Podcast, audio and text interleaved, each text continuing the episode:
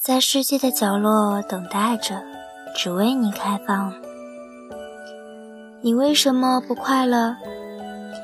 因为我的花，我一直在寻找属于我的花。为了找到我的花，我走遍了世界的每个角落。我到过世界上最神奇的花园，见过最美丽的玫瑰和最高贵的百合，但我能感觉得到，它们都不是真正的属于我。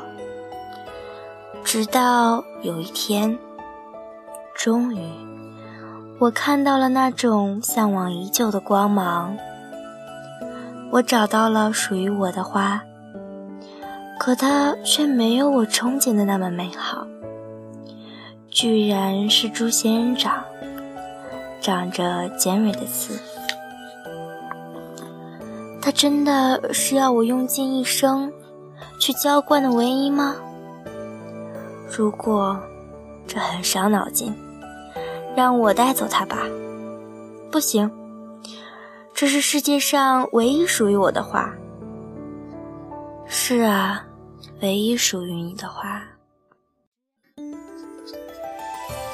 你这个任性的孩子呀，知道吗？他为了你，舍弃了本该绚丽的外表，披上尖锐的盔甲，躲在这世界的角落，小心地隐藏着自己的光芒。